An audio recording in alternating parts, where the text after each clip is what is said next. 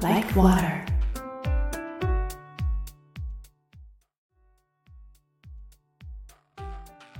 はい、皆さんこんばんは。えー、Like a Water メインパーソナリティの京子です、えー、どうですか？皆さんお元気にしていらっしゃいますか？今日は2月17日土曜日。第3の土曜日なので今回お送りいたしますのは千葉書房の東京歳時記です。だんだんとね暖かくなってきましたね。日がこう沈むのも遅くなって昼間の時間が長くなって気温も高くなってさすがのこう立春後という感じではございますが、えー、今回はそんな春に向かってねどんどん近づいていくこの時期に満開になりつつある梅にまつわるお話をたっぷりとしていただいております。今回もどうぞごゆっくりとお楽しみください。それでは CM の後千葉書房の東京歳時記です。仕事の森プレゼンツ。バーチャルプロダクション。全く新しいプロダクションの形。バーチャルプロダクション。ミュージシャンやクリエイターなど数々の独自の世界を持ったアーティストが全国から集っており現在所属人数はなんと200人以上。インターネット内での活動とライブハウスでの活動など皆さんのクリエイティブ活動を応援しています。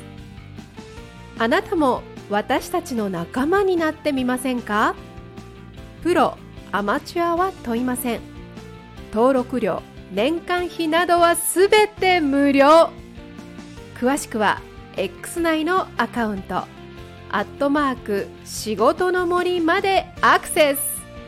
あなたのご参加をお待ちしております。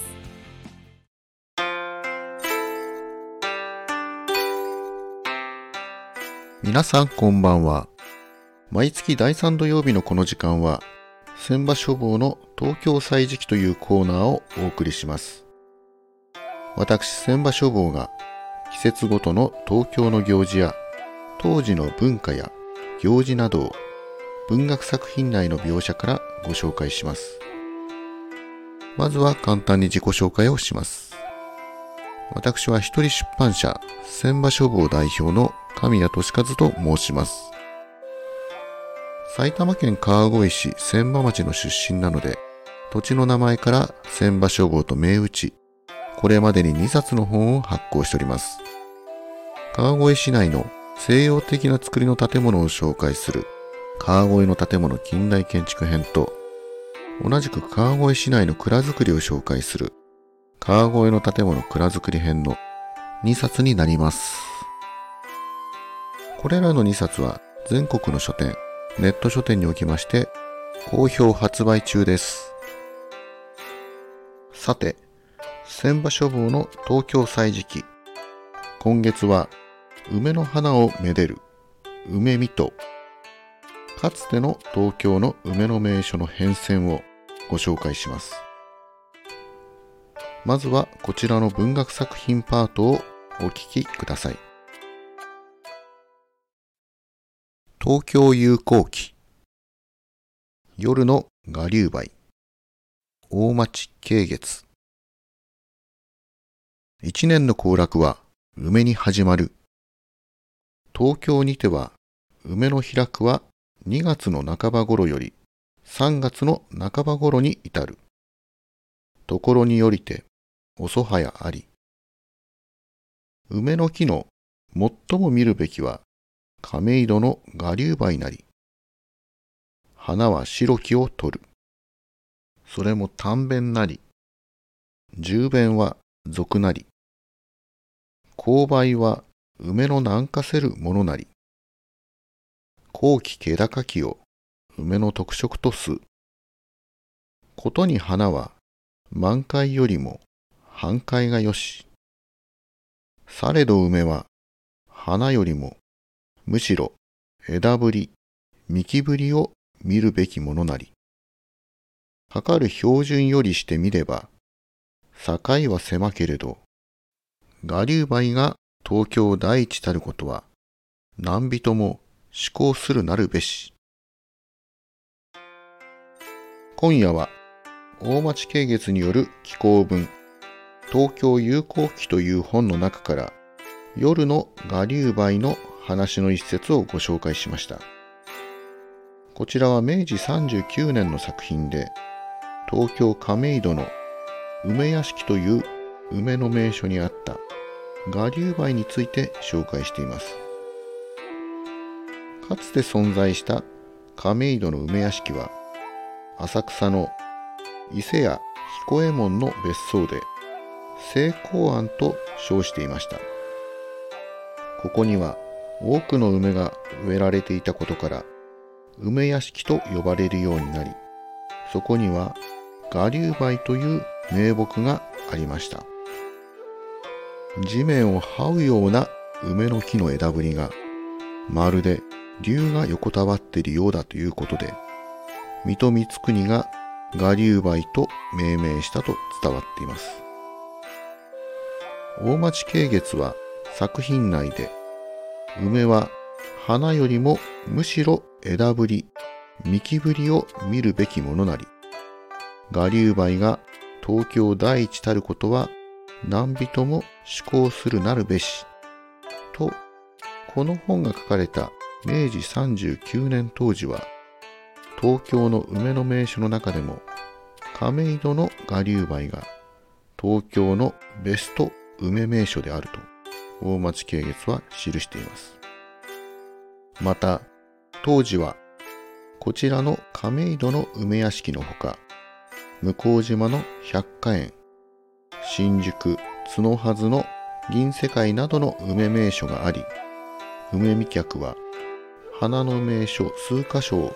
はしごで巡り、楽しまれたことが他の文学作品に残されています。今月はさらにこちらの文学作品パートもお聴きください。葛飾土産、長井花風。明治の末、私が西洋から帰ってきた頃には、梅花はすでに世人の今日を引くべき力がなかった。向島の百花園などへ行っても、梅は大方枯れていた。向島のみならず、新宿、角はず、池上、小向などにあった梅園も、皆閉ざされ、その中にはガスタンクになっていたところもあった。樹木にも定まった年齢があるらしく、明治の末から大正へかけて、市中の神社、仏閣の境内にあった梅も、大抵枯れ尽くしたまま、若木を栽培するところはなかった。梅花を見て、春の来たのを喜ぶ習慣は、年とともに都会の人から失われていたのである。長井家風の葛飾土産の一節をご紹介しました。作品が書かれた昭和25年当時、向島、新宿、角はずなど、かつての梅の名所では、梅の木が枯れてしまったり、再開発の影響で梅園ごとなくなってしまったと書かれています。前半で紹介した亀戸の梅屋敷は明治時代末期の洪水で被害を受け名木の我流梅のほか梅の木が枯れてしまい梅園もなくなってしまいましたまた向島百花園の梅も荒廃し梅園の管理を個人から都が行うようになったということが長井家風の別の作品百花園の中に記されていますさて、新宿駅周辺はかつて角はずと呼ばれていました。角はずの梅の名所であった銀世界は、明治時代末期に用地をガス会社が買い、ガス供給拠点として活用されてきました。ネットで角はず銀世界と検索しますと、ガスタンクが映る古い写真を見ることができますこのガスタンク周辺はその後再開発され現在はマンションが建ちかつての梅園の様子を想像することが難しくなっています本日紹介しました大町慶月の夜の我流梅長井花風の葛飾土産の2作品から再開発や他の理由で次々になくなっていった東京の梅の名所と町の変遷がわかります。このように明治から昭和の文学作品を通した東京の変遷を優しく紹介する番組。千場書房の東京歳時記。第4回目の放送はいかがだったでしょうか。今回のように作品中に描かれている今も変わらない東京の花の名所。逆に今はなくなってしまった花の名所など。番組を通して東京の現在と過去とを感じてもらえたら嬉しいです。本日紹介した内容につきましては、ノート、千場書房のページに掲載しています。よかったらご覧ください。また、今回紹介しました大町慶月の夜の我流梅では、一年の行楽は梅に始まるとあります。現在花見は桜をめでるイメージがありますが、かつての花見は梅見から始まり、桜、ツツジ、藤、勝負、ハス、ハギ、そして菊をめでる。菊見で一年が終わると。季節の変化を感じ、花を楽しんだ花見と、明治から昭和の文学作品を通した東京の花名所の変遷を紹介する千場書房の金刊東京の花名所文学聖地巡礼編は秋頃の発行を目指して準備中です。それから千場書房は出版社としての本作りのほか、今回のラジオ番組、その他に建物巡りのツアーガイド役、そして毎月開かれているサロン講師など幅広く活動を行っております。イベント開催につきましては、千場書房公式ページに掲載していますのでご覧ください。このコーナーは千場書房神谷俊和がお送りしました。それでは来月3月の放送もお楽しみに。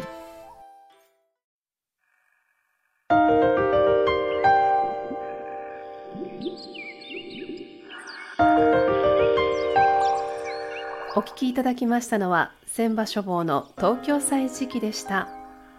え今回は梅にまつわるエピソードいろいろご紹介いただいたんですけれども、